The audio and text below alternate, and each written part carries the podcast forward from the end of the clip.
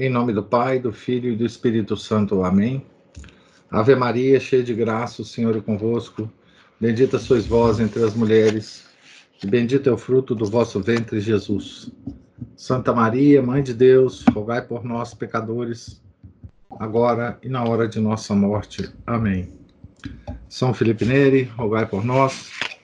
Nossa Senhora de Fátima, rogai por nós. Em nome do Pai, do Filho e do Espírito Santo. Amém. Então, boa tarde a todos. Nós continuaremos aqui a leitura do Catecismo sobre o Modernismo, do Padre Lêmios. Nós estamos na revista Permanência, de número 297, na página 129. Parágrafo 4 aplicação da imanência. Nós estamos na sessão onde o Papa denuncia o, o, o modernista apologista, que faz apologética com a religião do modernismo. Né? Então, acabamos de ver a via objetiva pela qual os modernistas esperam dispor o não crente à fé. Não há outra via contendo outros argumentos?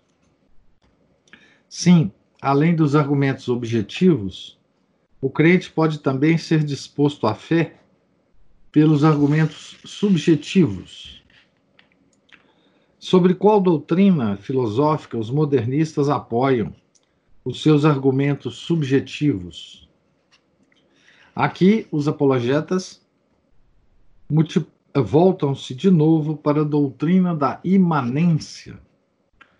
Empenham-se em convencer o homem de que nele mesmo e nos íntimos recantos de sua natureza e de sua vida se oculta o desejo e a necessidade da religião.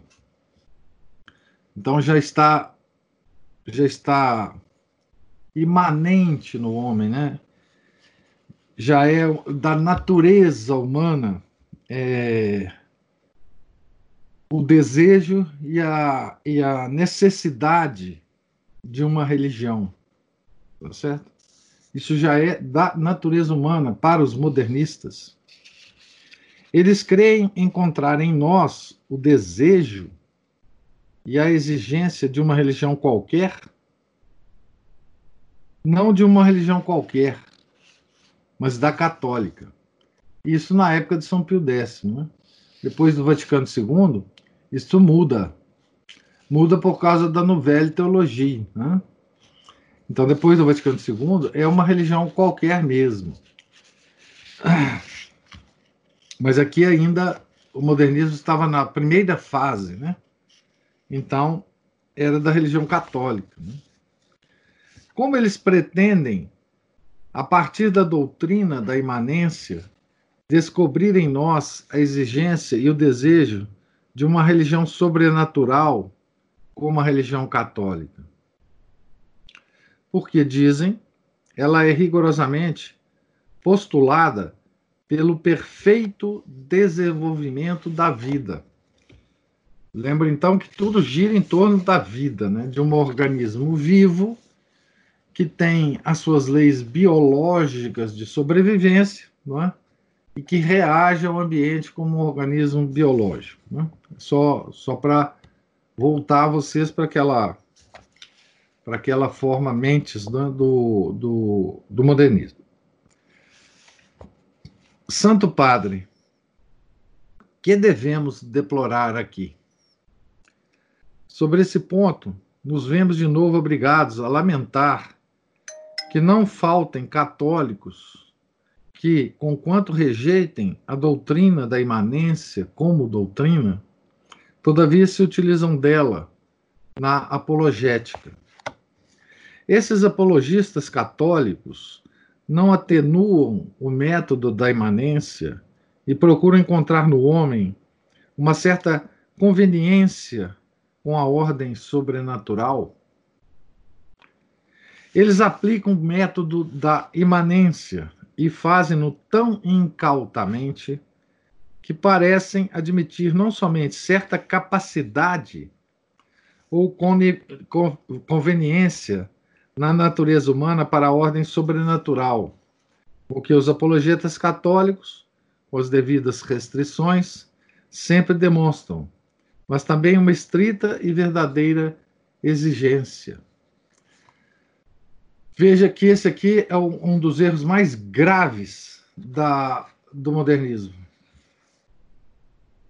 Ele está vivo até hoje e muito mais é, rico, digamos assim, em, em reverberações nos teólogos modernistas, né?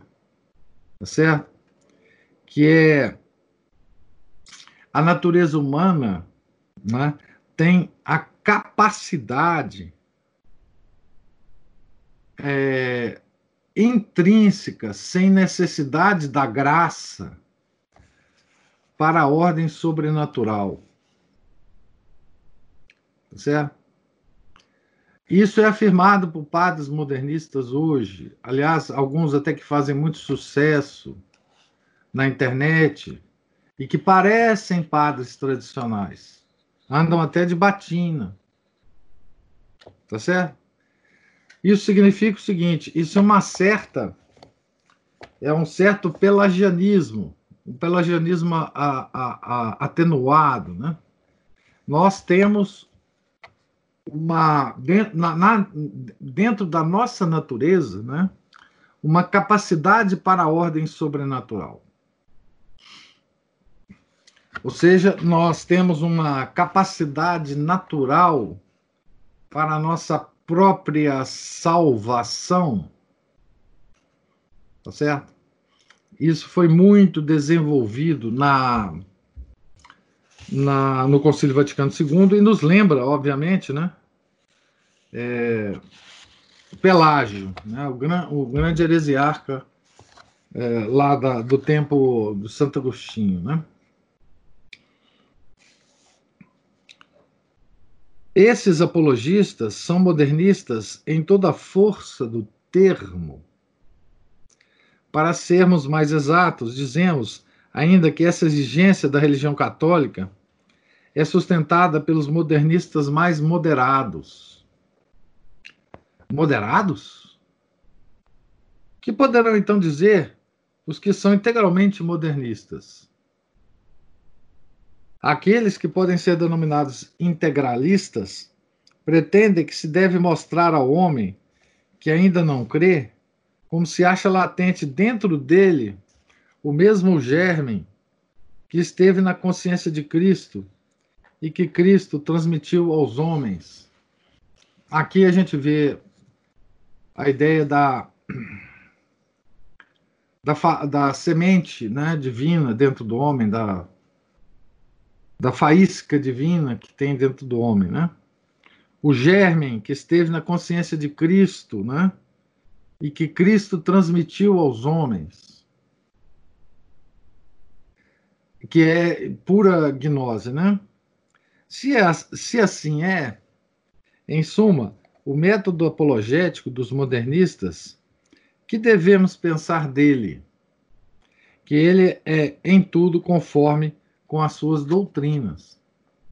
Ou seja, o método apologético dos modernistas ele é autoconsistente com todas as doutrinas é, modernistas.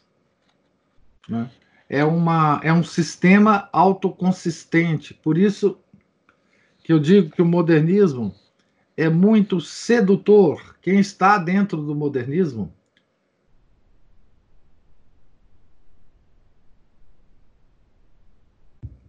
e permanece dentro do modernismo, não vê contradições. Porque realmente lá dentro não tem contradição. Não é? E que valem essas doutrinas? Tanto o método como as doutrinas estão cheios de erros, capazes só de destruir e não de edificar, não de formar católicos, mas de arrastar os católicos à heresia.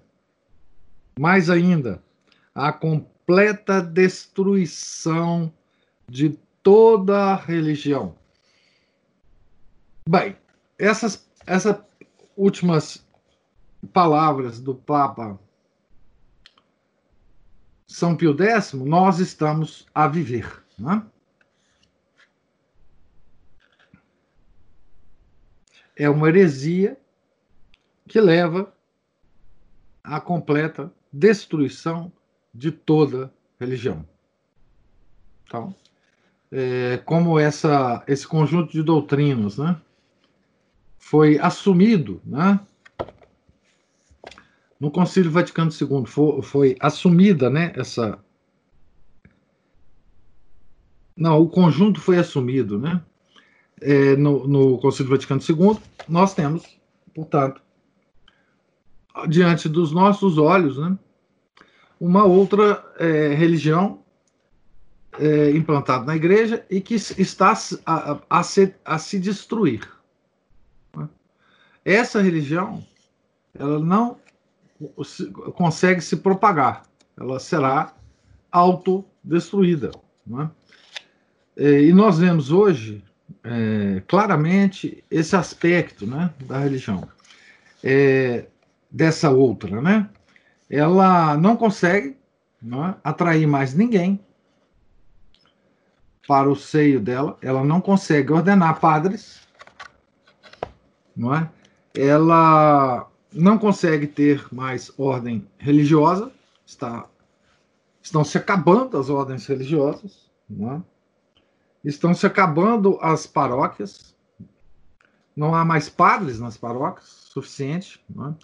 As igrejas estão sendo vendidas, é, porque não há mais paróquia, não há mais padre, não há mais párocos para sustentar a paróquia. É, os seminários se esvaziam, ou se os que estão lá são homens devassos, são homens é, que não são religiosos, estão lá por outras razões, não é? é essa própria outra igreja, né? É, quem está, digamos assim, dentro dela e tem altos cargos dentro dessa igreja, está percebendo que ela vai ser destruída ao longo do tempo, ela não se mantém. Ela não consegue se manter e não conseguirá se manter. Não é? E por mais décadas que ela uh, sobreviva agora, são décadas de destruição. Né? Décadas de destruição.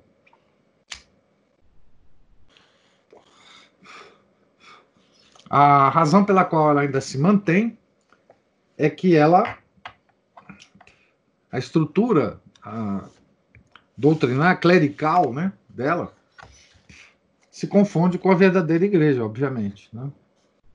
A verdadeira igreja não morreu, não morrerá, mas mas essa morrerá. Não há nenhuma forma de sustentação dela. Ninguém mais é atraído, nenhum, nenhum jovem bem informado, bem formado, que eu quero dizer, né? com conhecimentos sólidos uh, de filosofia e de teologia, jamais é atraído por essa outra igreja essa baboseira que se transformou né, as igrejas. Então, ela vai morrer. Não se sabe quando. Deus está também, enfim, no comando da coisa, né? mas é a destruição de toda a religião. Essa religião vai acabar porque ela não tem jeito de, de de se firmar, ela não tem como, ela não tem chão. Né? E, e óbvio, isso é lamentável. O Leandro está falando aqui, amém, palavras ser confortantes. E de um lado é, mas de outro é profundamente é, é, perturbador, né? Porque muitas almas vão ser perdidas, né?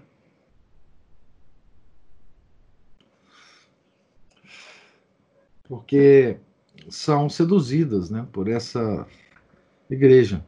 Que a misericórdia de Deus tome conta disso, né? Porque a gente também não sabe.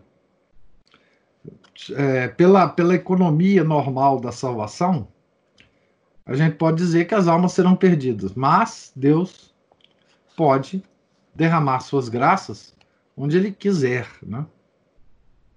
E tomara que Ele derrame essas graças em muitas almas que estão agora iludidas, né?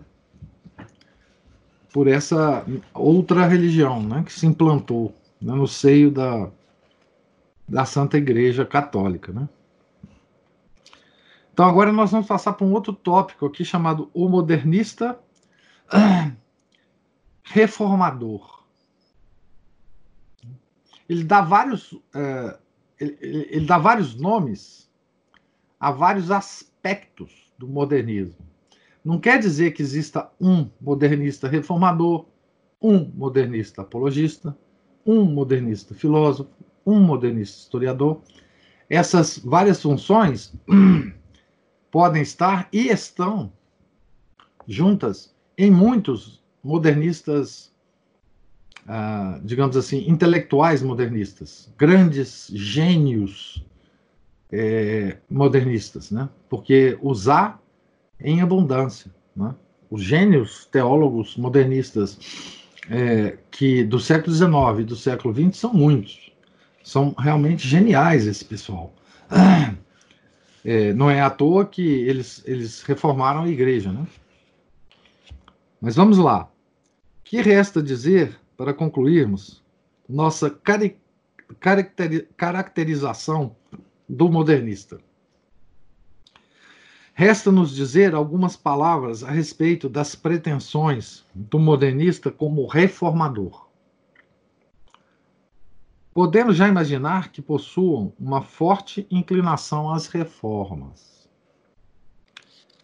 Já pelo que está exposto, fica mais que patente a mania de inovação que move, que move esses homens.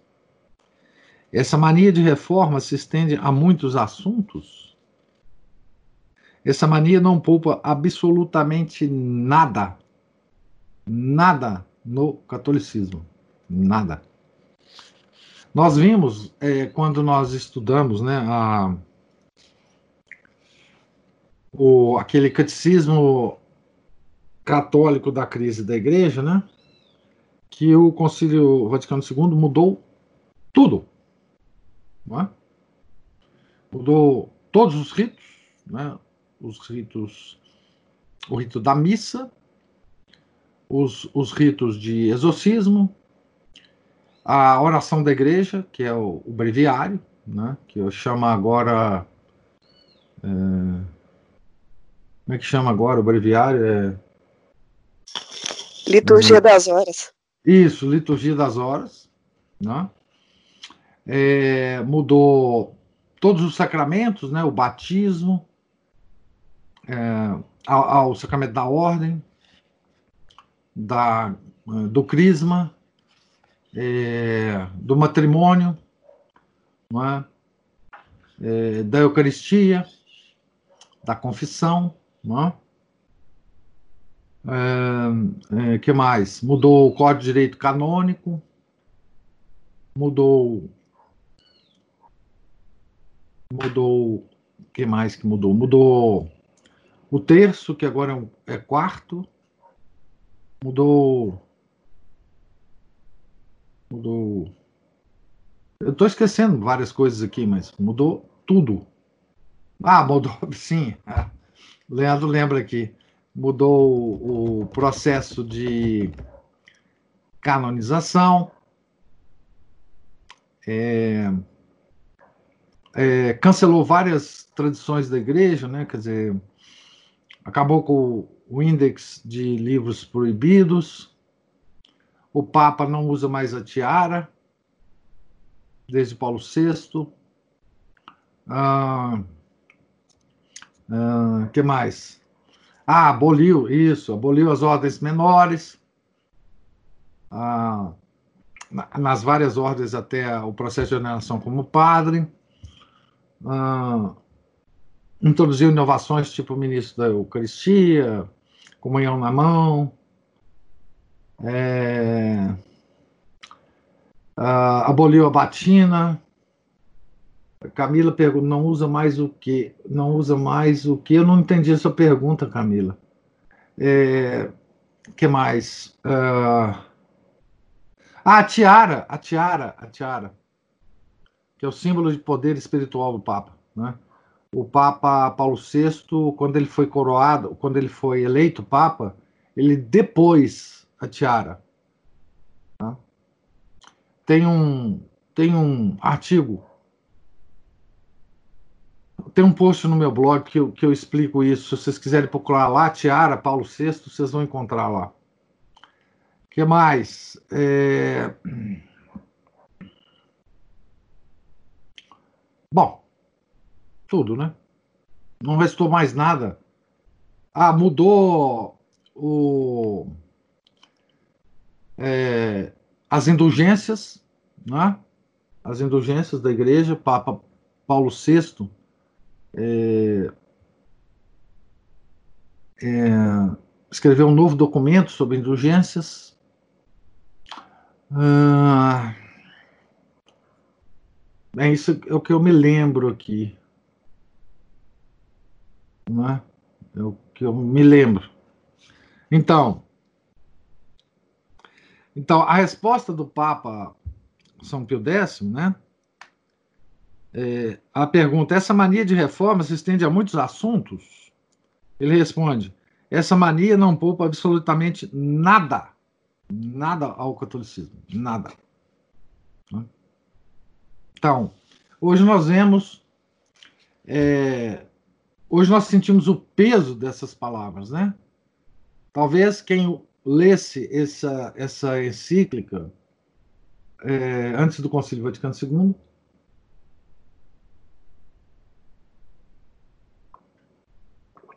não teria condição de sentir esse peso, né? Hoje enfim, nós já sabemos, né? Qual é a primeira reforma que os modernistas reivindicam? Querem a inovação da filosofia, particularmente nos seminários, de tal sorte que, desterrada a filosofia dos escolásticos para a história da filosofia, entre os sistemas já obsoletos, seja ensinada aos moços a filosofia moderna. Então, prime, uh, os modernistas, primeiro, num, num, primeiro momento, né, eles difamaram né, a, a filosofia escolástica. É uma coisa, é uma coisa datada, foi muito importante na, naquela fase da, do homem, né? muito importante, o cara era muito bom, o tal do São Tomás de Aquino, mas não diz nada mais para nós hoje, né? Os novos, os, os, os novos, eh, os modernistas, os neomodernistas, eles vão, eles vão rever essa posição, né? Uh, principalmente a partir de Henri Delubac e Dominique Cheny, o que eles vão fazer é o seguinte: eles vão estudar é? toda a patrística grega e latina e que é o Henri de Lubac e, de, e depois o Dominique Cheny ele vai estudar Santo Tomás de Aquino, ele é considerado o grande tomista do modernismo, e vai mudar todas as palavras da, do entendimento das palavras, tanto de Santo Tomás de Aquino quanto da patrística grega e latina, para nos convencer que a patrística grega e latina, toda, né? Santo Ambrósio, Santo Agostinho, São Gregório Nazianzeno, é, São João Crisóstomo, uh, São Jerônimo, essa patota toda, né? é, eles são, eles eram modernistas já, tá? Então, se vocês leem, por exemplo, essa essa coleção é, verdinha da Paulus, em que eles publicam os textos da patrística grega e latina, vocês vão ver o esforço que eles fazem na introdução das obras e através de, de notas de pé de página, o esforço que, que eles vão fazer, ora, ora, para, para tornar, digamos assim, aquela parte da obra obsoleta, porque não se aplica mais, ora, para atualizar aqueles conceitos do, do, do padre em questão, é, para nos convencer de que, de fato, o, padre está falando é, a favor do modernismo, né? E com Santo Tomás de Aquino, vocês podem pegar a, a, a Suma Teológica é, editada pela Loyola, que é uma suma bilíngue,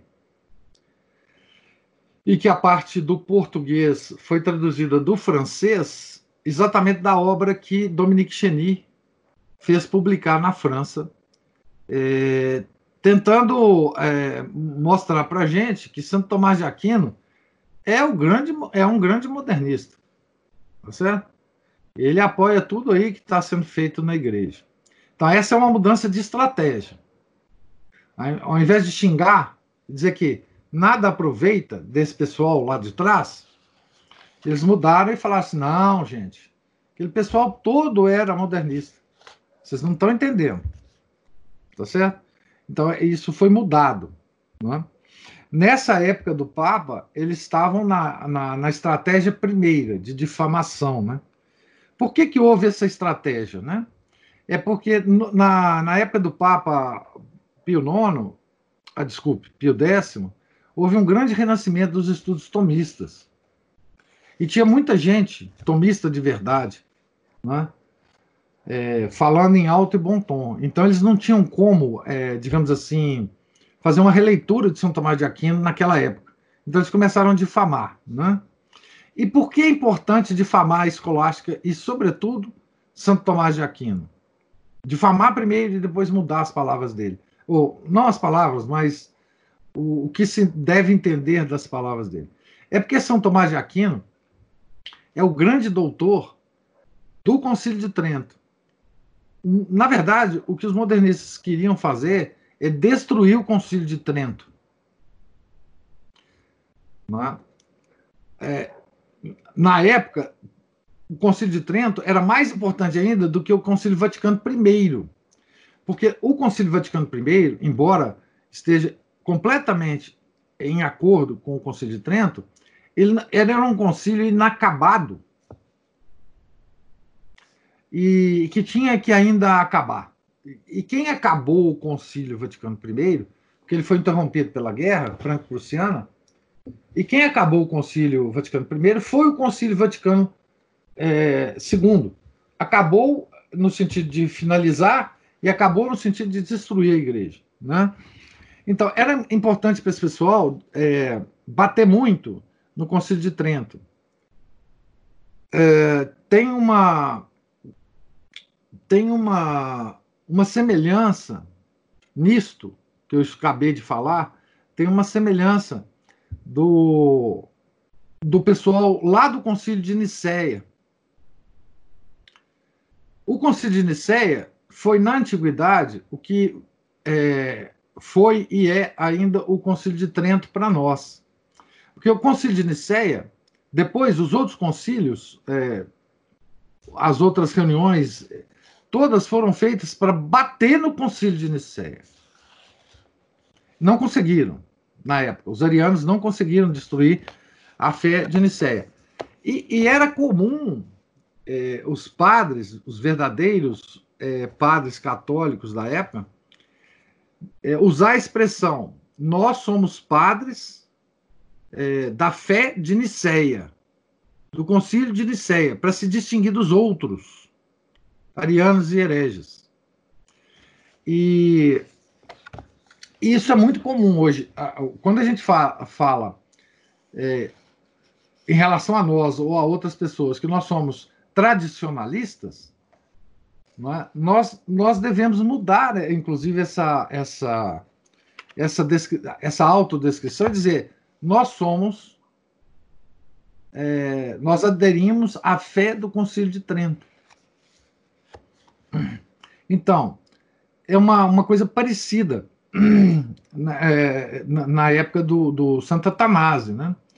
do Santo Hipólito, do Santo, enfim, daqueles santos todos. Então, é, é isso que acontece, né? O modernismo ele, ele tem que continuar batendo no somos loucos tridentinos, exatamente. Nós somos tridentinos. Nós aderimos à fé de Nicéia. Ah, desculpe, de Trento, né? E de Nicéia também, né? Claro. Mas ah, então é, bater em São Tomás de Aquino, nos escolásticos, é bater no Concílio de Trento.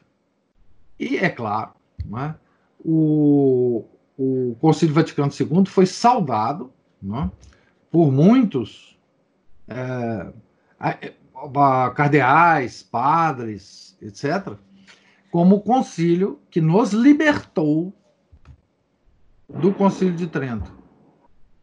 Foi um concílio libertador, não é? É, do Concílio de Trento. E eles faziam uma, uma metáfora, muitos deles verbalizavam essa metáfora, né? Tal como a Revolução Francesa libertou a França do ancien regime, do antigo regime, o Concílio Vaticano II também nos libertou do Concílio de Trento. Então, eles diziam que a, o Concílio a, Vaticano II foi o 1900, oh, desculpe, o 1789 da Igreja. Tá? Então, é, e é por isso, então, que, que eles na época de São Pio X, batia tanto né, no, no, no, no Concílio de Trento, né, e na escola, na, na, eles não batiam no Concílio de Trento, eles batiam no, na escolástica e, e, em São Tomás de Aquino, porque é a filosofia que, em que se baseia o Concílio de Trento, filosofia e teologia, né? Para vocês terem uma ideia da importância de São Tomás de Aquino no Concílio de Trento, o Concílio de Trento, todas as sessões do Concílio de Trento, na mesa de quem dirigia a sessão tinha sempre as Sagradas Escrituras, tá certo? E a Suma Teológica, uma do lado da outra. Todas as sessões. Todas as sessões. Né? Ah, o Leandro diz aqui, no livro do Dematei há uma citação de vários padres conciliares liberais que afirmavam esse esquema está muito tridentino, rígido, fechado, não está conforme ao espírito do concílio. Sim, claro.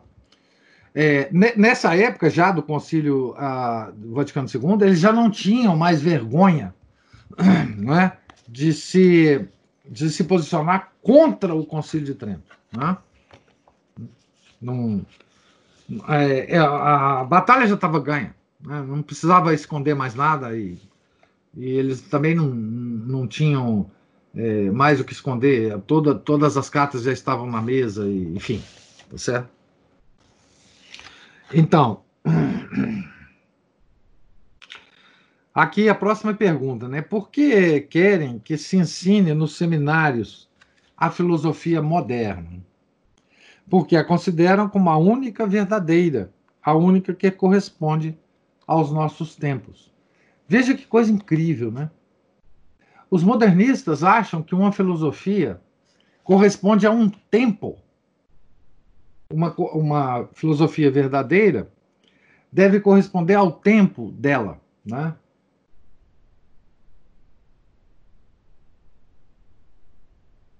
E uma coisa curiosa é o seguinte: é que nunca um, é, nenhum grande filósofo, nenhum filósofo verdadeiro, jamais considerou que uma, uma filosofia deva corresponder ao tempo, mas sim à realidade das coisas.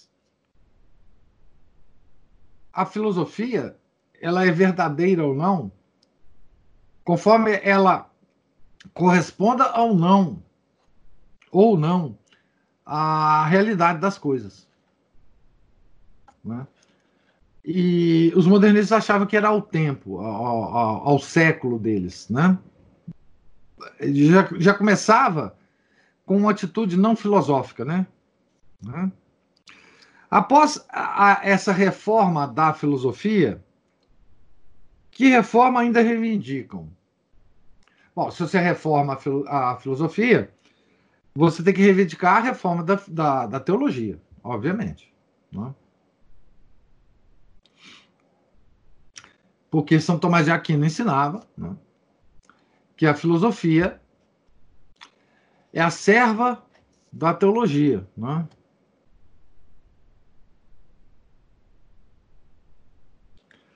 Que tipo de reforma reivindicam para a teologia? Para a reforma da teologia, querem que aquela teologia que chamamos racional seja fundamentada na filosofia moderna. Desejam, além disso, que a teologia positiva se baseie na história dos dogmas. É uma mudança completa de eixos. Né? Que reforma reivindicam para os dogmas?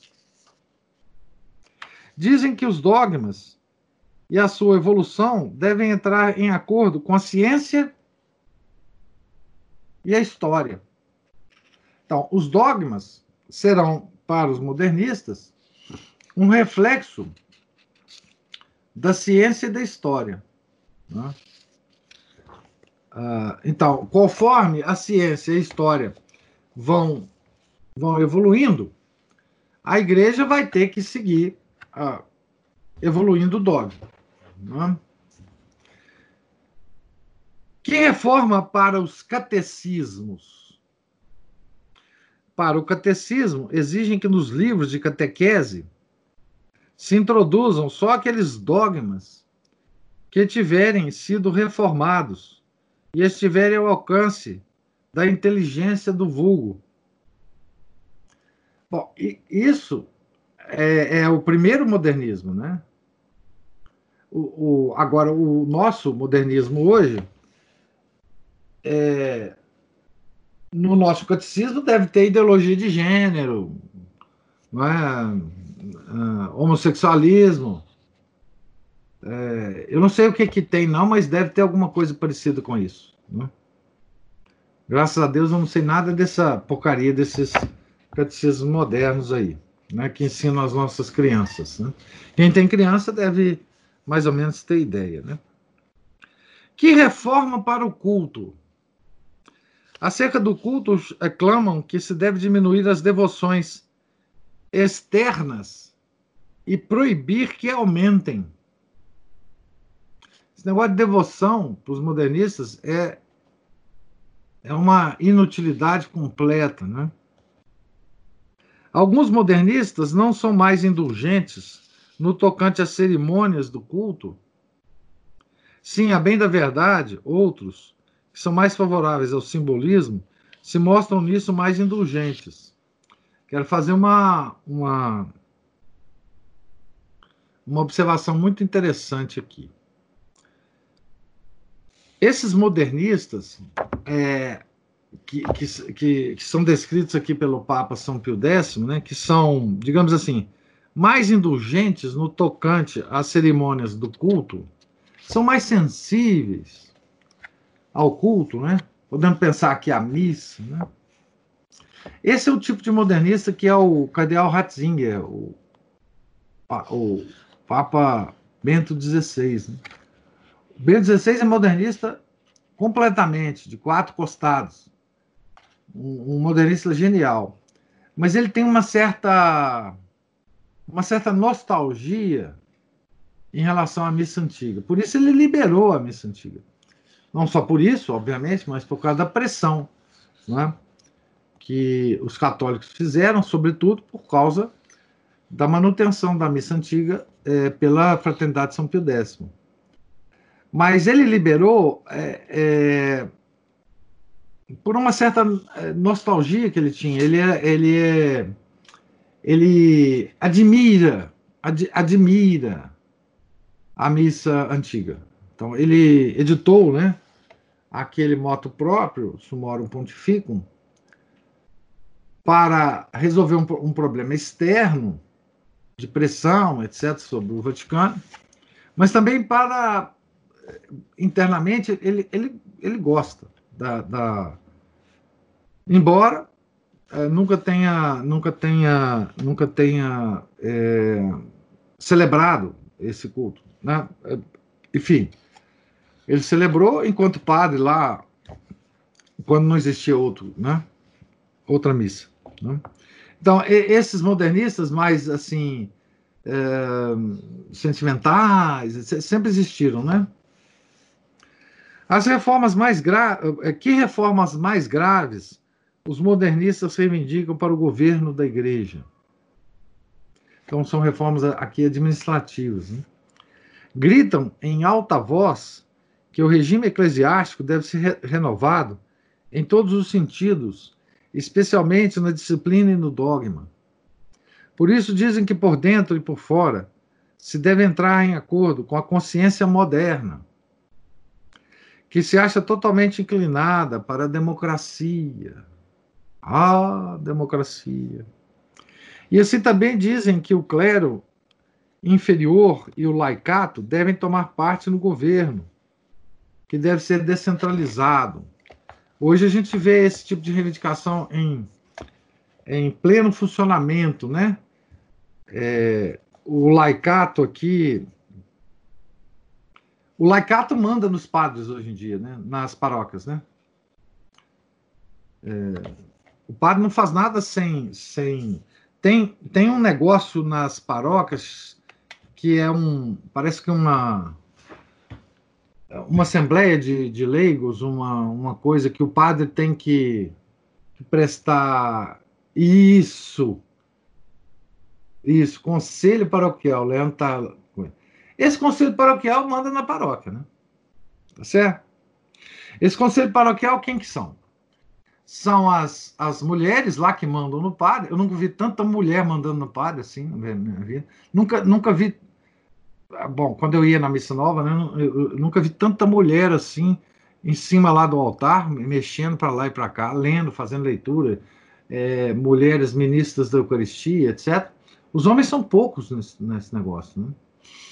E então o padre não faz nada sem essa porcaria desse conselho paroquial, né? O bispo também não faz nada sem um conselho também que eles têm lá de padres, né? Então, os leigos controlam os padres e os padres controlam o bispo, né? Tá certo? Então isso se chama de democracia. Foi implantado completamente essa essa antiga reivindicação dos modernistas na época do, do São Pio X, né? Então, o governo deve ser é, descentralizado, né? O Papa não faz, não faz um batismo se esse porcaria desse conselho paroquial não, não aprovar, tá certo? Então, o padre é um, um gerente, né? Um, um pau mandado, né? Desse conselho. Também querem que sejam transformadas as congregações romanas. Antes de todas, eles, os modernistas da época de São Pio X, eles, eles, uh, uh, o alvo deles, dos modernistas, eram é, era duas congregações romanas, a do Santo Ofício, por razões óbvias, né, porque é a Inquisição, que caça os hereges, né? então eles não queriam ser caçados. E o Index. Né? O Index, porque eles não queriam que, que fosse proibido nada. Não existe proibição na igreja. Né? Não existe. Né? Ninguém é proibido de nada mais no, no, no catolicismo. O catolicismo não tem proibição mais nenhuma, né? No, primeiro porque não existe inferno, então a gente não vai para lá. Então, é, não tem mais nada proibido. Vocês podem ler qualquer coisa, fazer qualquer coisa, enfim. Então, duas congregações eles é, alvejaram primeiro, né? Eles, eles, o alvo deles era essas duas congregações, né? O Santo Ofício, que, que, que mudou de nome, né? o Santo Ofício. Bom, era a Inquisição, mudou para Santo Ofício e agora chama. Acho que é Congregação para Doutrina da Fé. Acho que é isso o nome dessa porcaria aí. E, e que, que teve hereges, né? É, nessas congregações, dirigentes dessas congregações, né? Por exemplo, teve um padre, é, que, que agora eu esqueci o nome dele, um alemão, cardeal, que foi, não sei se é presidente desse trem mais, enfim, dirigente desse Santo Ofício, que afirmou, é, afirmou por escrito, né? É, que não acreditava no dogma da Imaculada Conceição, do nascimento virginal de Nosso Senhor Jesus Cristo. E mais um dogma que eu estou esquecendo. Eu escrevi um post no blog sobre isso. É Cardeal Miller, né? Acho. Então, esse, esse cara foi, foi, foi presidente trem aqui, desse Santo do, do, Congregação do Doutrina da Fé hoje, né? É, então, por aí vocês veem o que, que os modernistas conseguiram, né? Ah, o índice acabou. Essa congregação nem foi mudada, né? Nem foi transformada, né? Ela foi simplesmente acabada. Não existe mais, né? De que forma reivindicam para o exercício do poder eclesiástico no terreno social e político. Deve-se mudar a atitude da autoridade eclesiástica nas questões políticas e sociais, de tal sorte que não se intrometa nas disposições civis, mas procura moldar-se a elas, para penetrá-las no seu espírito. Então, o, os modernistas reivindicavam que o poder temporal era o poder supremo. E o poder espiritual devia se amoldar as, as, a esse poder temporal. Né? Daí vocês veem é, o poder destruidor do modernismo, né? De fato. E para a moral? E para a moral? Em moral, estão pelo americanismo, dizendo que as virtudes ativas devem antepor-se às passivas e que convém promover o exercício daquelas, de preferência a estas. O americanismo foi uma heresia. Bom, ela ainda é uma heresia, né? Se vocês quiserem ler mais sobre o americanismo, tem uma encíclica. Isso, Leandro, pôs aí um, um, um post lá da. É uma tradução que eu fiz de uma análise da Fraternidade São Pio X, do bispo, né? Hoje ele é cardeal, né? Bispo Müller. Aí, nesse post, é, que, que, é uma tradução do texto da Fraternidade, né? Vocês vão ver todas as heresias que esse cara escreveu, né? Ele não falou. Ele é um herege material e formal, né? Esse cara aqui. Não é? Ele ele devia ter passado. Olha, esse cara devia ter passado por uma, um processo do Santo Ofício. Só que ele era o presidente do Santo Ofício, o trem lá, da, da, da, da Congregação para a Doutrina da Fé. Esse cara tinha que ser, é, tinha que passar pela Inquisição da igreja. Perguntar para ele se ele mantinha aqueles aqueles escritos e se mantivesse, ele teria que ter, receber uma excomunhão é, formal da igreja. Né? Mas, no entanto, ele era o presidente do, do negócio lá. Tá certo?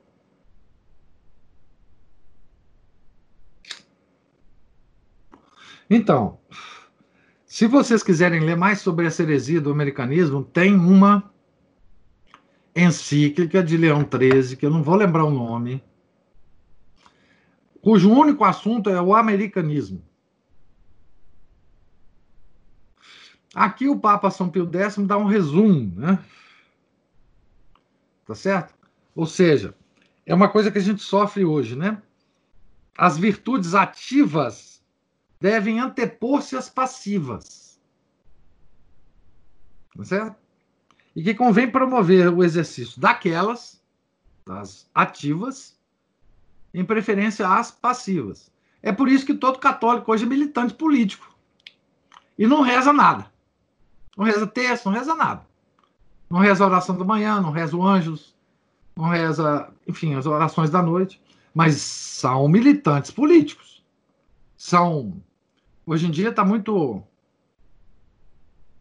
comum, né, os católicos se dizerem conservadores, de direita, etc, etc. Mas o catolicismo deles só aparece nessa hora de se dizer conservador e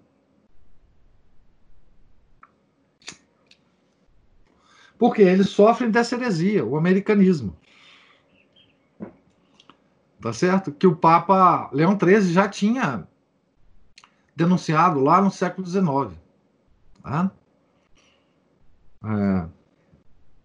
Um dia talvez a gente leia essa encíclica do Papa Leão XIII. Não vou lembrar aqui, mas se vocês colocarem americanismo Leão XIII no Google, certamente vocês vão lá para a encíclica de Leão XIII.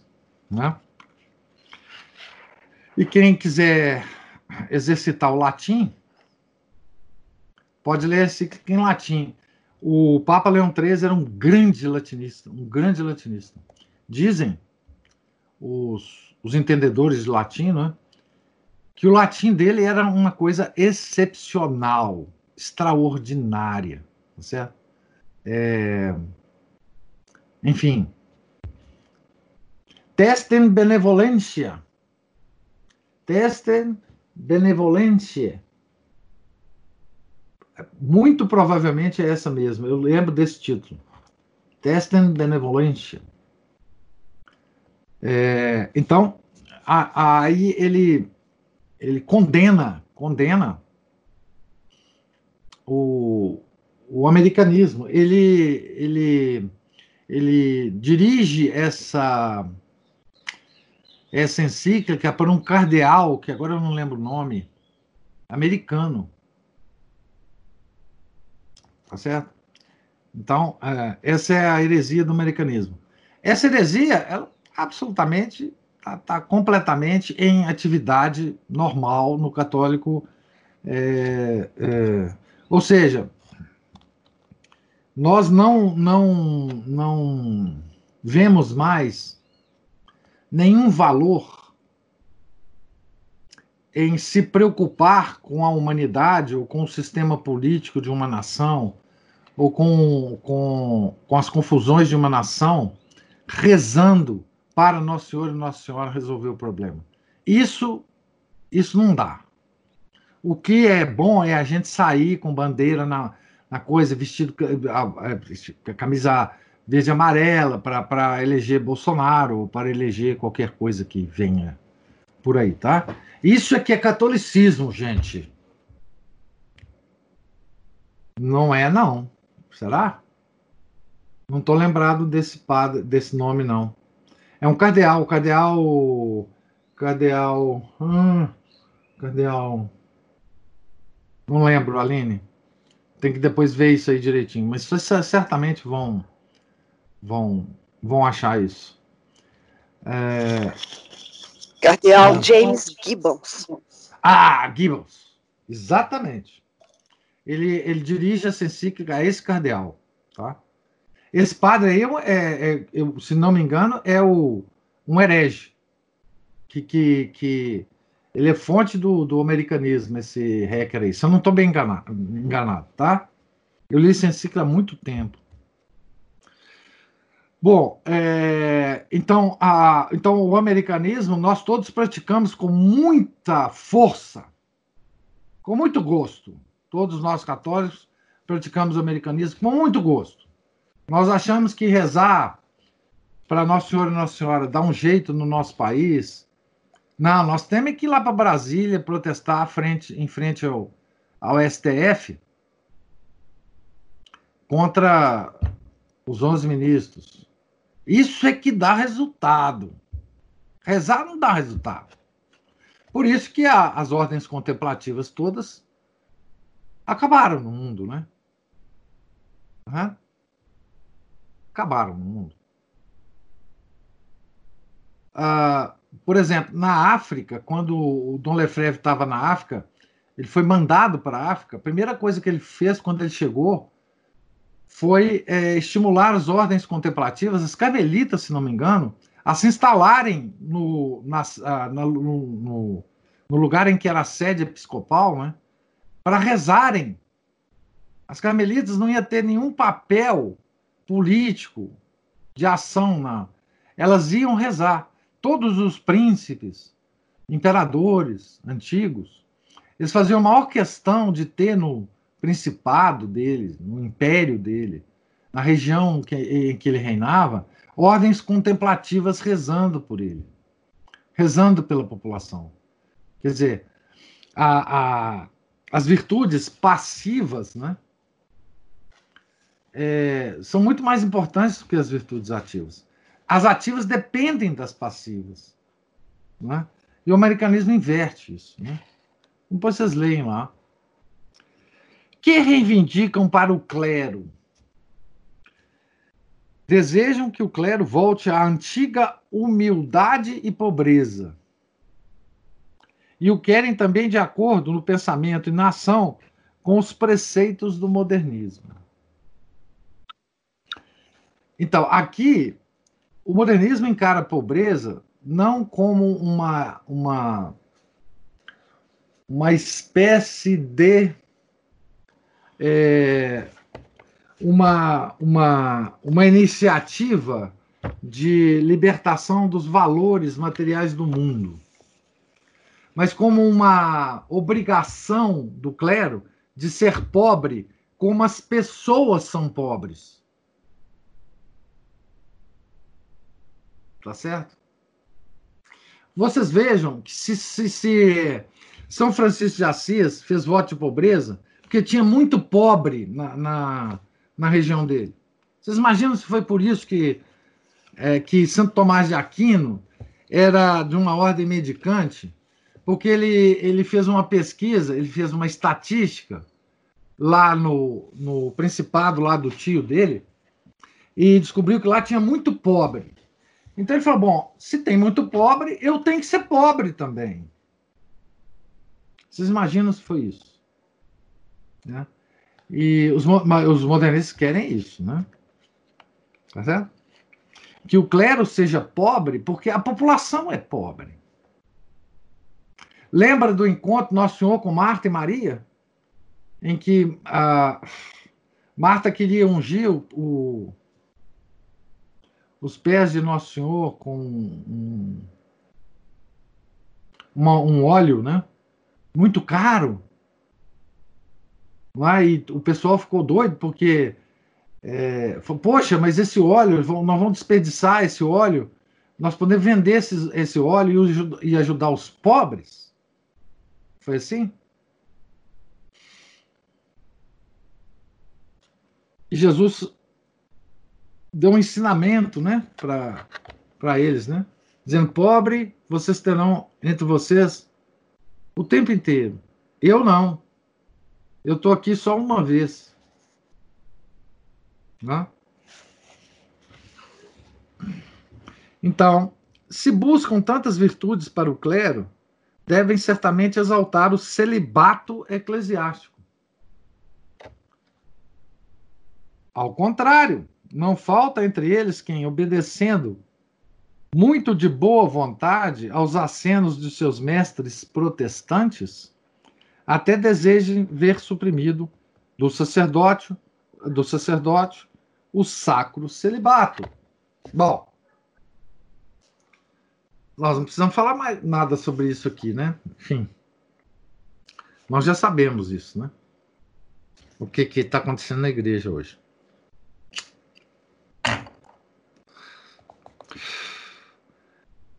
É, e aqui tem uma, uma expressão interessante dele, né? De São Pio X, que é assim: é, aos acenos dos seus mestres protestantes. Tá uma coisa que São Pio X não faz aqui com tanta ênfase é mostrar quem são os mestres dos modernistas. Se vocês lerem o livro 100 anos de modernismo, que eu fiquei sabendo que está sendo traduzido pelo CDB para o português. Ele tem uma ele, ele foi escrito em francês, tem uma tradução muito boa para o, o espanhol. Esse livro é vendido pela Fraternidade São Pio X da Argentina. Esse livro, quando ele sair em português, eu pretendo, se eu ainda estiver vivo, fazer uma leitura com vocês desse livro. Tá? Esse livro, ele desnuda, tira a roupa, coloca pelado todos os grandes gênios do modernismo. Tá? Sobretudo, ele faz um trabalho muito interessante que é, é, enfim, a gente não encontra facilmente. Ele faz esse trabalho em relação aos neomodernistas, ao pessoal da Nouvelle Teologia. Tá?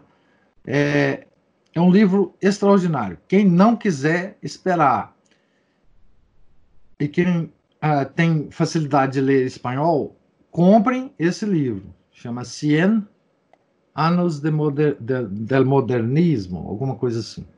Tá? Parte do, da, do, do, do curso que eu que eu dei de, de liberalismo e, e, modernismo, uma parte pequena eu me baseei nele. Tá? Até li algumas partes dele no, no, no, no, curso, tá certo? É um livro extraordinário. Tá?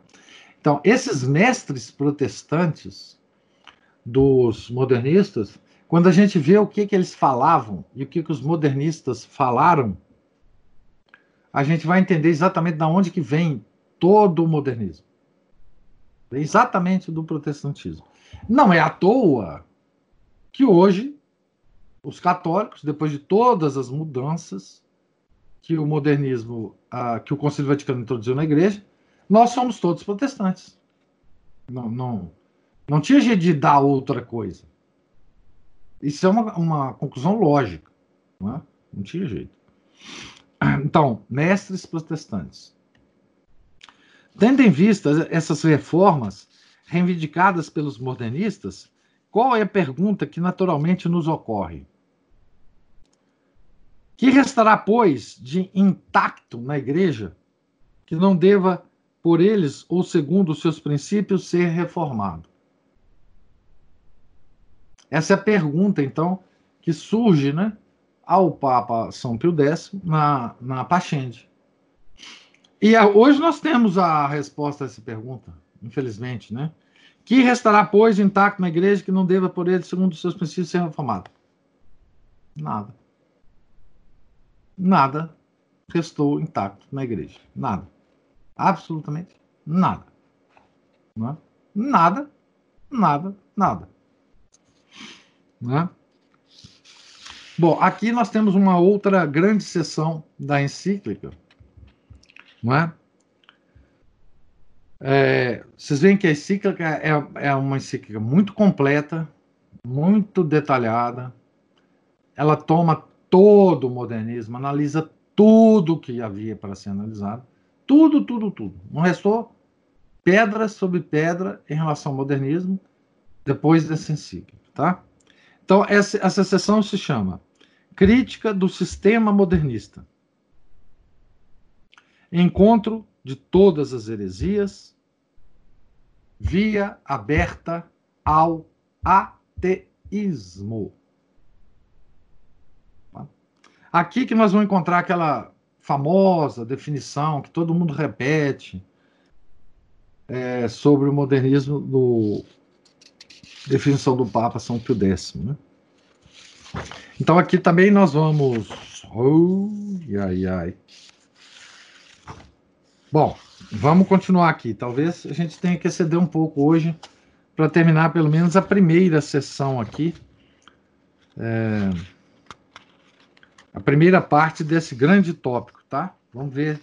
Peço por vocês paciência um pouco para a gente não parar no meio e perder o fio da meada depois na próxima leitura. Por que fizemos uma exposição tão longa da doutrina dos modernistas? Talvez na exposição da doutrina dos modernistas tenhamos parecido alguém prolixos demais. Isso, porém, foi totalmente necessário. Por que uma exposição tão longa era necessária? Para que não continuem a acusar-nos, como costumo, de ignorar suas teorias. Então, aqui, toda a exposição do Papa, se até aqui ele expôs todas as características, nuances, detalhes, sutilezas, doutrinas do modernismo, tá? Até aqui foi isso que ele fez. Nessa primeira parte, né? Os erros modernistas. Então aqui tem toda o compêndio dos erros modernistas, tá? Há outro motivo pelo qual foi tão prolixo o Papa, né? Sim, para que se veja que, quando se fala de modernismo, não se trata de doutrinas vagas e desconexas, mas de um corpo uno e compacto de doutrinas em que, admitida uma, todas as demais também o deverão ser.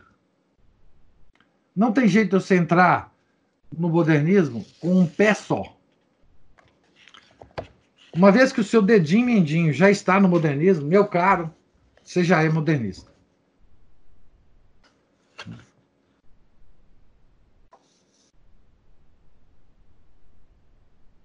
Isso é muito grave o que o Papa fala aqui. Muito grave. E nós devemos pensar sempre muito no que nós fazemos, no que nós admitimos do modernismo. Sobretudo na versão Concílio Vaticano II, tá bom? Porque não adianta dizer, ah, eu faço isso lá na igreja minha, na minha paróquia, mas eu sou tradicional. Não, não é. Não é. Não tem jeito de ser modernista só um pouquinho. Tá?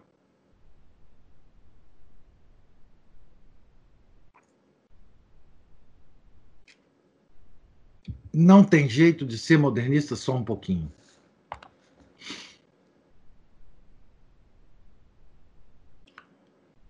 E aí, nós, cada um de nós tem que fazer uma, uma, um exame de consciência, né? Do que, que nós hoje admitimos por conveniência ou por respeito humano,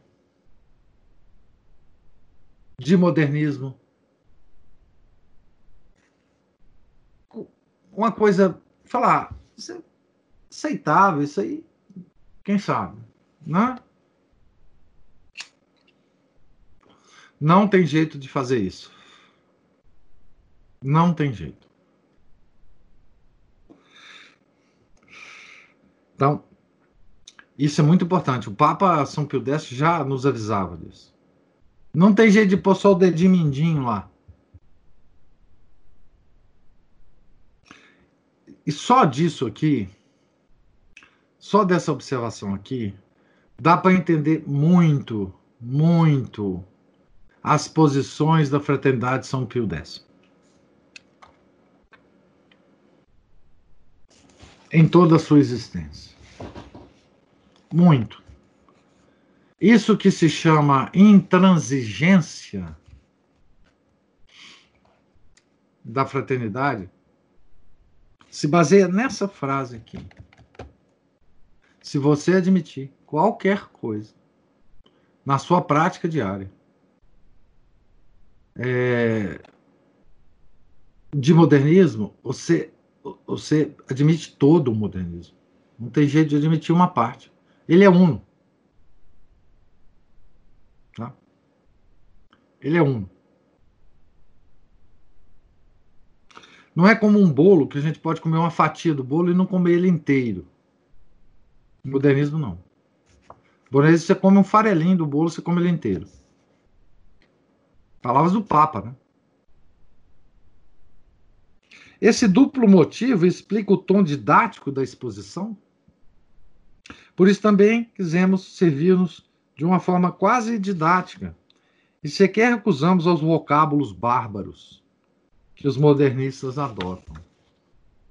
Como se pode definir em poucas palavras o sistema modernista? Se, pois, atentarmos de relance para todo o sistema, ninguém ficará espantado ao ouvir-nos defini-lo, afirmando que esse sistema, essa é a frase famosa do, do Papa, né? É a síntese de todas as heresias. Ou seja, o modernismo ele contém em si todas as heresias, todas que já atacaram a igreja. Todas. Donatismo, pelagianismo, docetismo, arianismo, é, jansenismo. Todas. São dois mil anos de heresias. Dois mil anos de heresias. Gnose, panteísmo. Por aí vai. Todas estão dentro do mundo. Todas. Todas. Americanismo, etc, etc, etc. Tá? Não há nenhuma heresia que já existiu na face da Terra que não esteja dentro do modernismo. Todas. Porque a vossa santidade define o modernismo como a síntese de todas as heresias. Certo é que se alguém se propusesse fazer, por assim dizer, o destilado de todos os erros que a respeito da fé até hoje se produziram, nunca poderia chegar a resultado mais completo do que aquele que os modernistas alcançaram. Será exagerado afirmar que os modernistas, com seus muitos erros, ameaçam destruir a religião católica? Eles foram tão longe, como já notamos, que destruíram não só o catolicismo, mas qualquer outra religião, Aqui eu acho que seria destruiriam, né? Não só o catolicismo, mas qualquer outra religião. E a gente vê que isso é verdade. Né?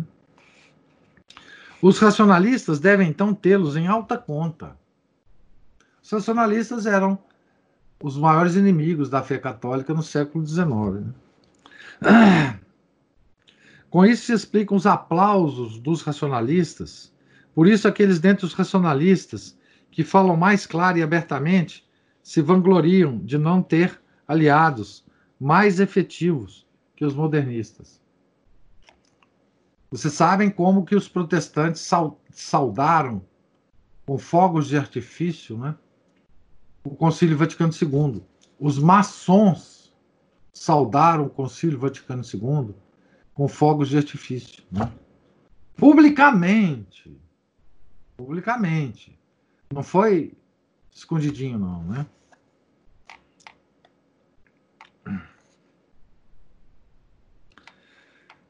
Podeis mostrar-nos como os modernistas são os mais poderosos aliados dos racionalistas?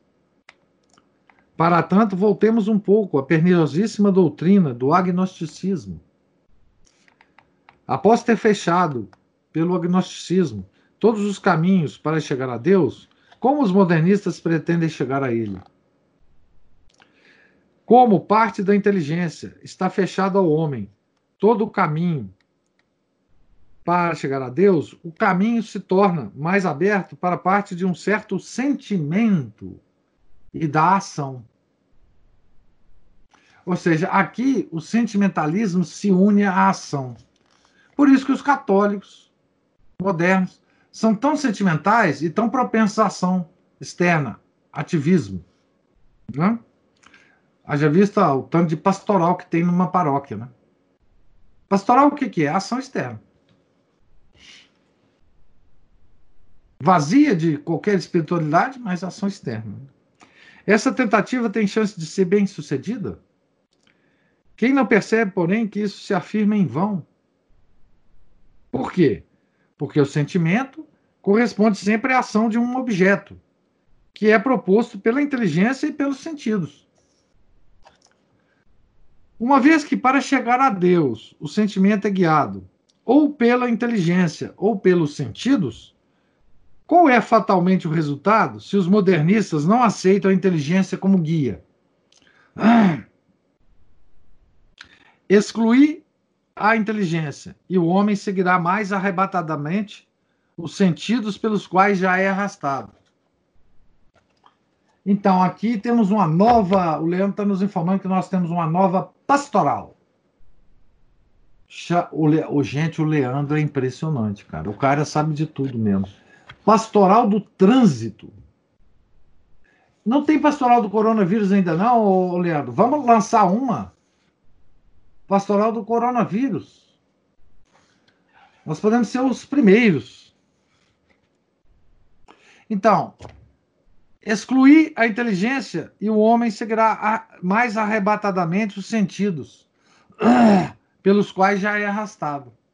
Então, se o, se o que a gente absorve pelos sentidos não tiver um filtro da inteligência, nós seremos como folha ao vento, né? Vamos para lá, vamos para cá, vamos para lá, vamos para cá, enfim.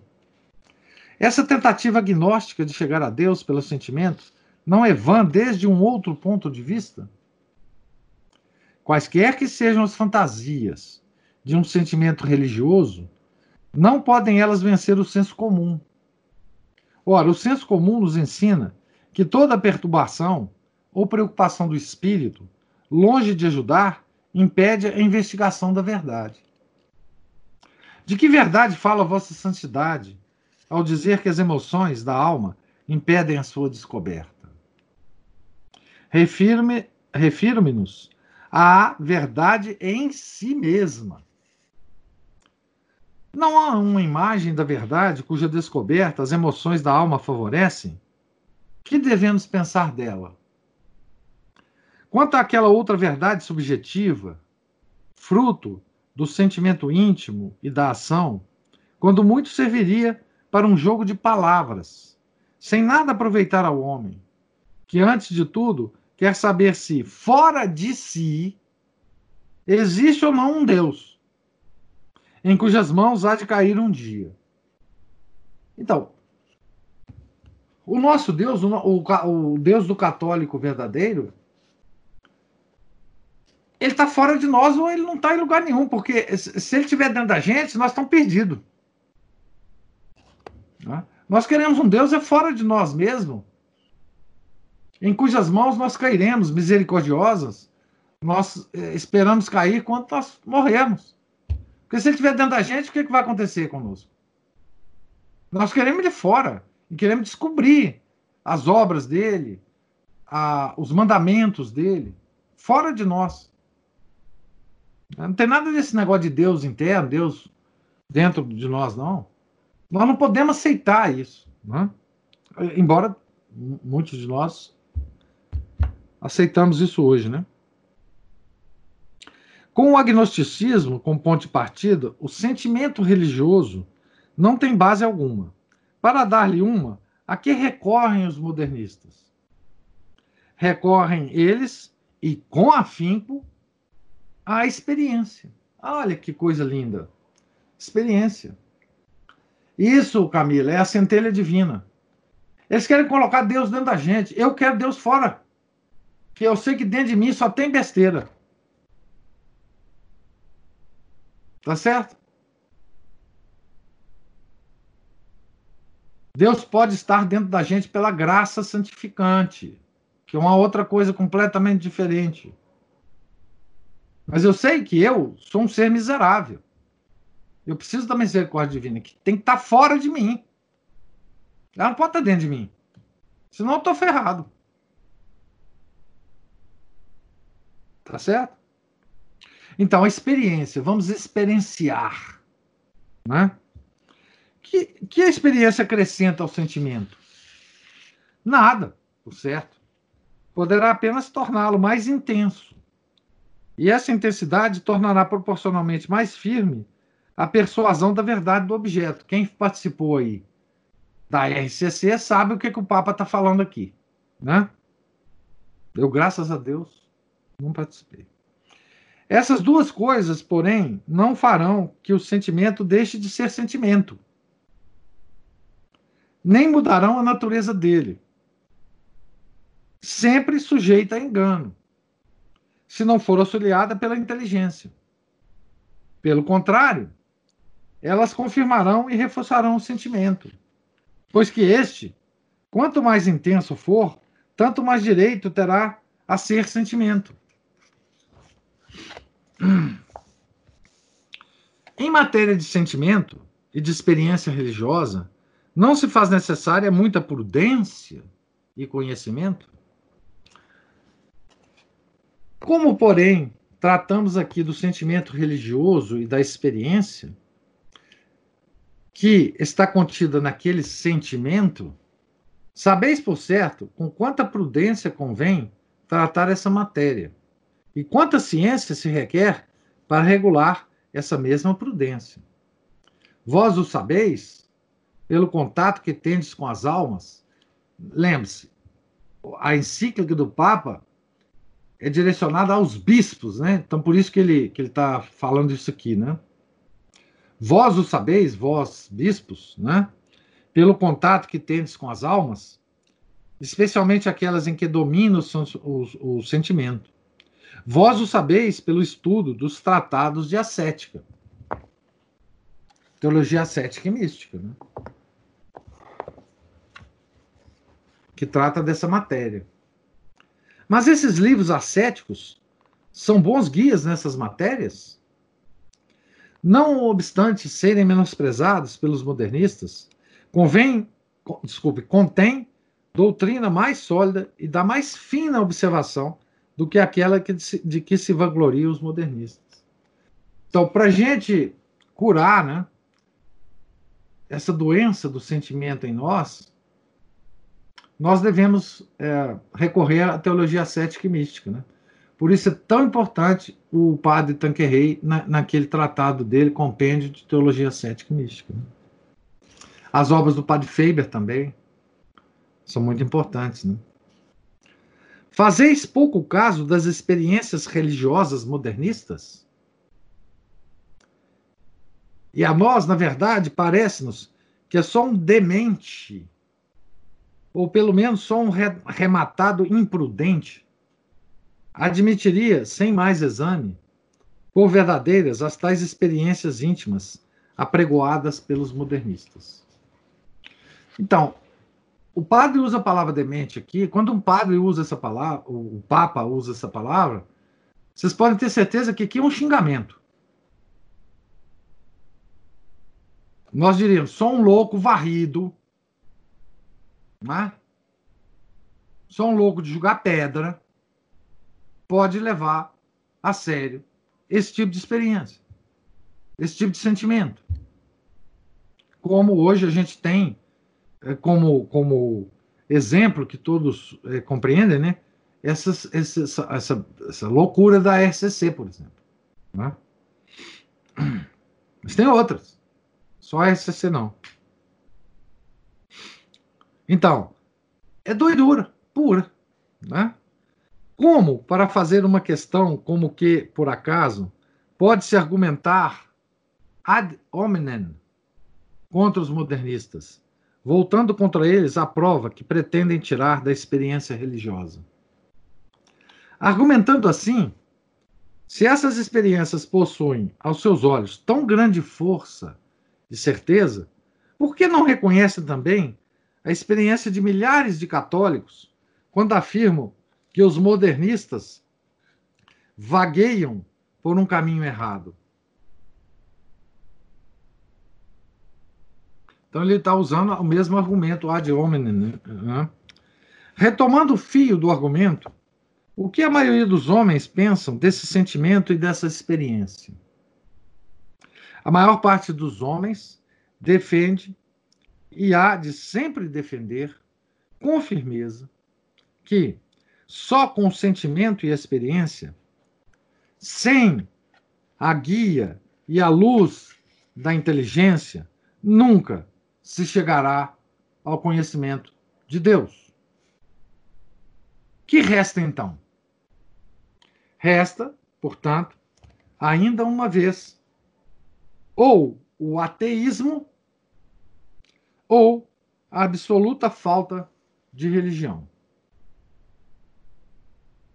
Se a doutrina dos modernistas sobre a experiência religiosa conduz ao ateísmo, não se encontra na sua doutrina sobre o simbolismo matéria para afastar esse perigo? Nós já vimos sobre o simbolismo antes, né? Não esperem os modernistas melhores resultados da sua doutrina do simbolismo. Aqui deve ser, não esperem dos modernistas, né? De fato, se todos os elementos que chamam intelectuais não passam de meros símbolos de Deus, por que motivo não será também um símbolo, ou mesmo nome de Deus, ou de personalidade divina? E se for assim, bem se poderia duvidar da mesma personalidade divina e teremos aberta a estrada para o panteísmo. A doutrina modernista sobre o simbolismo é a única que conduz ao panteísmo? Do mesmo modo, a outra doutrina da imanência divina leva a um puro e simples panteísmo. Então aqui ele está ele tá, é, desvelando né, o panteísmo escondido no modernismo. Porque a gnose quase sempre ela está, né? Aqui o panteísmo. Bom, hoje nós vemos isso, né? É, na Mãe Terra, na Pachamama, na, enfim. Isso, isso, tudo é panteísmo, né? Aqueles rituais que foram feitos nos jardins do Vaticano e, e assistidos pelo Papa Francisco, etc, etc. Mostrai-nos essa consequência com um argumento irrefutável. Ora, se perguntarmos essa imanência distingue ou não distingue Deus do homem? Se distingue, que divergência então pode haver entre essa doutrina e a católica? A imanência vital, né? a imanência divina no, no, na natureza e no homem. Né? Ou então, por que rejeitam os modernistas a doutrina da revelação externa? Porque eles rejeitam. Né? Se, pelo contrário, não se distingue, temos de novo o panteísmo. Mas, de fato, a imanência dos modernistas quer e admite que todo fenômeno de consciência proceda do homem enquanto homem. Com legítimo raciocínio, deduzimos, portanto, que Deus e o homem são uma e a mesma coisa. E daqui o panteísmo. Se Deus existe na medida em que nós o concebemos, e não de outra forma,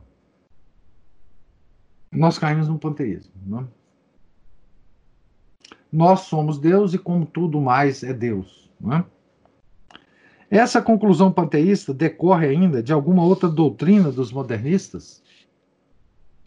Também a distinção que fazem entre as ciências e a fé não leva a outro resultado. Podeis nos encontrar com um sólido argumento? Desculpa, podeis nos mostrar com um sólido argumento? Eles põem o objeto da ciência na realidade do cognoscível e o da fé na realidade do incognoscível. Então, no homem, o homem é bipartido para os modernistas. Tá? Ora, o incognoscível é produzido pela completa desproporção entre o objeto e a inteligência. O objeto é um incognoscível. A inteligência é uma faculdade que nos é, faz conhecer as coisas. Então, essa faculdade é completamente desproporcionada com o objeto que é incognoscível, né? E essa desproporção acrescentam, nunca poderá cessar.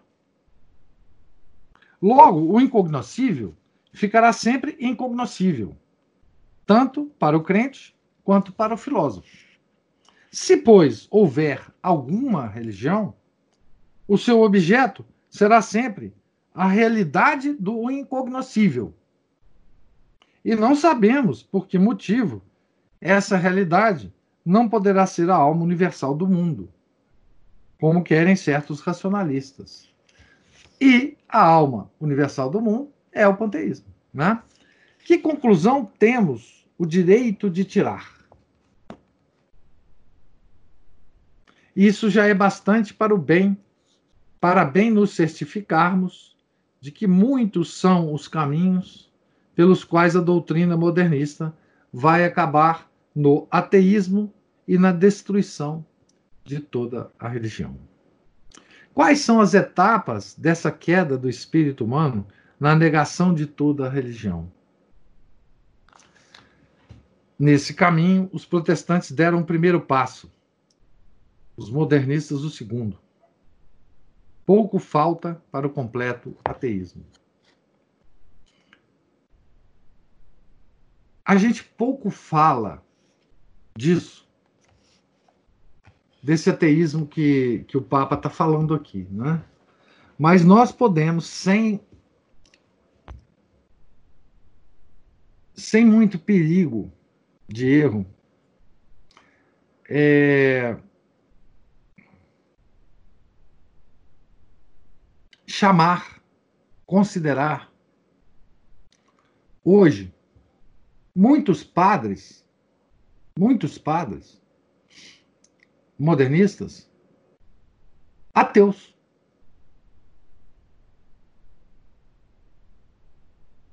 Muitos desses padres não são sequer católicos modernistas, são ateus.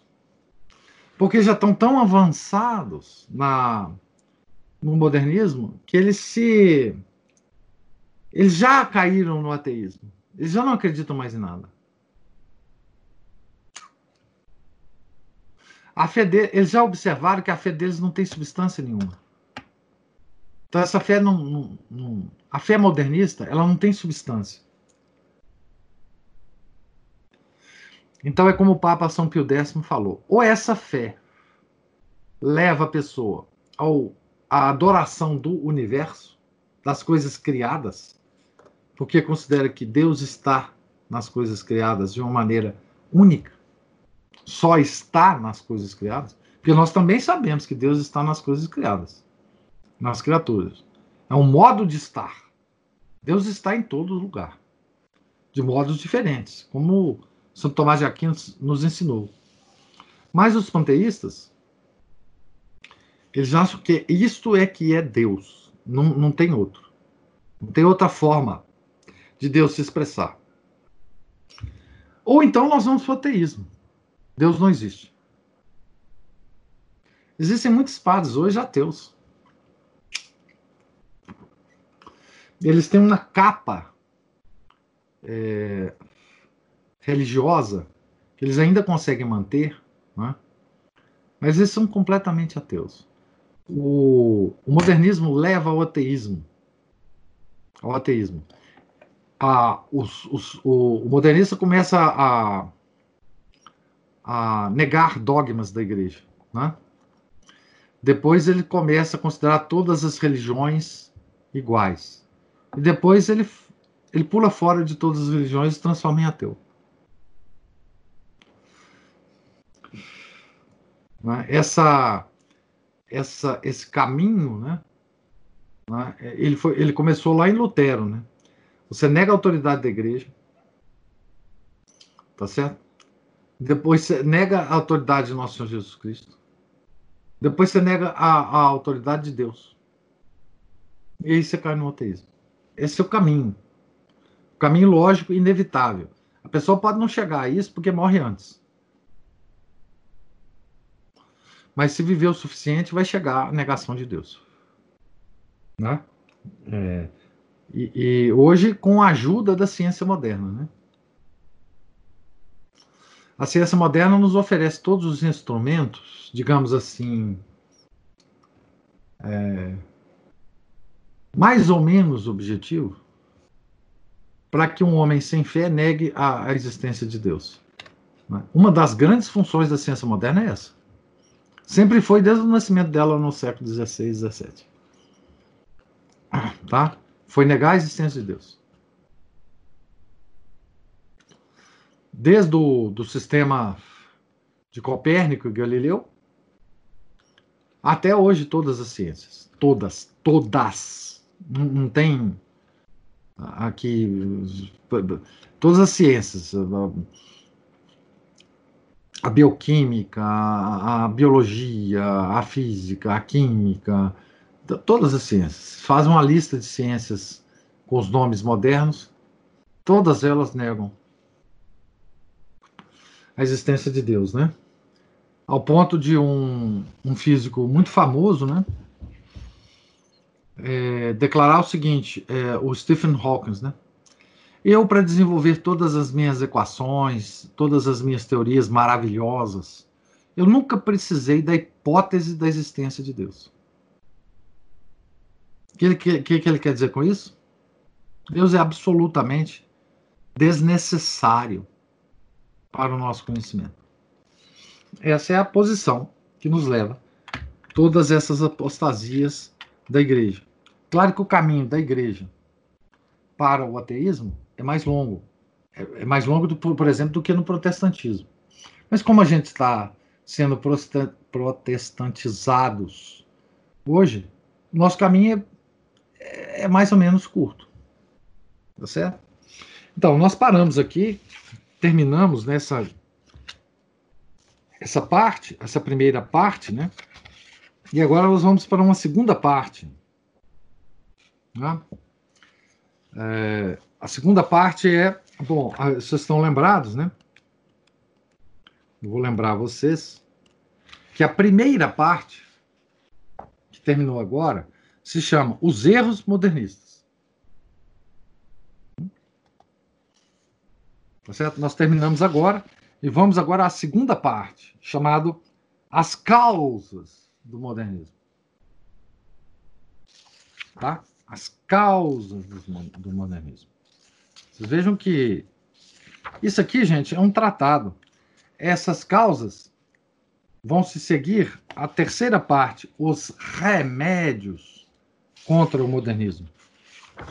Os remédios contra o modernismo que ele aplicou na época dele, tá certo? Que ele aplicou na época dele. É, mas depois a igreja. E depois a última parte, uma parte pequenininha, chamado A Igreja e o Progresso Científico. Né?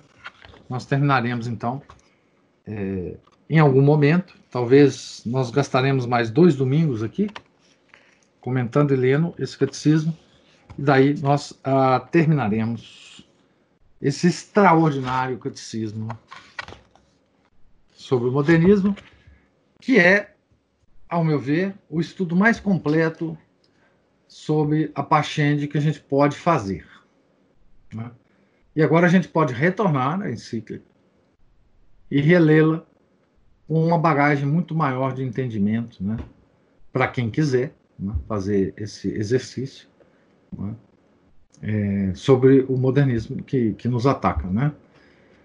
Só faltará, obviamente, é, para nosso conhecimento, a, o neomodernismo, que um dia nós é, ainda trataremos em algum momento aqui nas nossas conversas. Eu pergunto agora se tem alguma observação de vocês, se tem alguma pergunta